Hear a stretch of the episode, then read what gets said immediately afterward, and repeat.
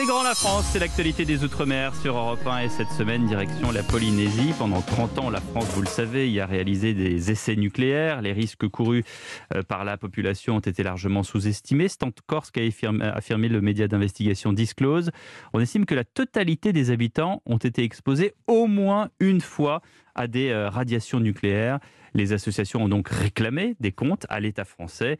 Vendredi 2 juillet, une délégation sera euh, reçue à l'Élysée, c'est vendredi prochain, avant la visite d'Emmanuel Macron sur l'archipel prévu cet été. Reportage à Tahiti de Wallis Glaise de notre partenaire Radio 1.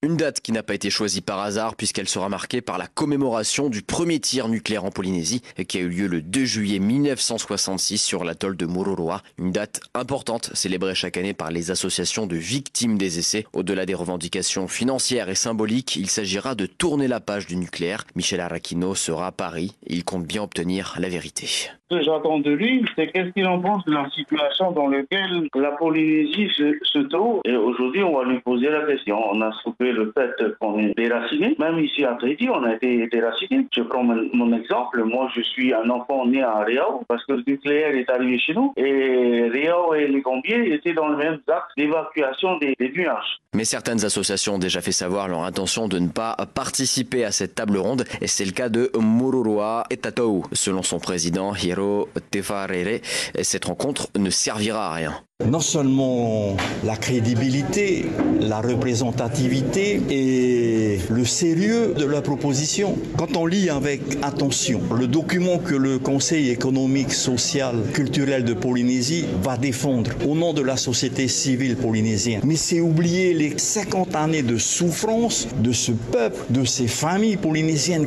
Le livre toxique ne serait pas paru, jamais M. Macron aurait pris la décision d'organiser ce débat, jamais. Le 2 juillet, c'est dans les rues de Papeete et d'autres îles de Polynésie que les militants seront mobilisés. Tous espèrent une rencontre avec le chef de l'État sur le territoire. Wallis Glaise qu'on retrouve à Tahiti. Bonjour Wallis. Bonjour Pierre. L'actualité chez vous, c'est aussi la NASA qui a choisi la Polynésie pour y établir un observatoire stratosphérique. Et oui Pierre, cette mission qui opérait jusqu'alors depuis la Nouvelle-Zélande a choisi euh, cette fois-ci Tahiti comme base temporaire de sa mission Sophia. Elle se déroulera entre le 19 juillet et le 12 septembre de cette année. Elle sera composée d'une équipe de 150 chercheurs et logisticiens de toutes nationalités. Ce projet a abouti en 2014 à la mise en opération d'un télescope infrarouge de 17 tonnes, fonctionnant avec un miroir de 2,7 mètres de diamètre, le tout intégré à un Boeing 747 modifié spécialement pour l'opération. L'appareil unique au monde devrait enchaîner les vols nocturnes jusqu'en septembre pour aider à explorer notre galaxie. La technique a notamment permis de confirmer la présence d'eau sur la Lune. Peu de chance d'apercevoir l'avion signé NASA dans le ciel polynésien, si ce n'est au décollage. Les opérations auront lieu de nuit entre 19h et 4h du matin et voleront vers le sud du territoire, souvent au-delà des eaux de Polynésie. Merci Wallis, à très vite. Merci et bon dimanche Pierre.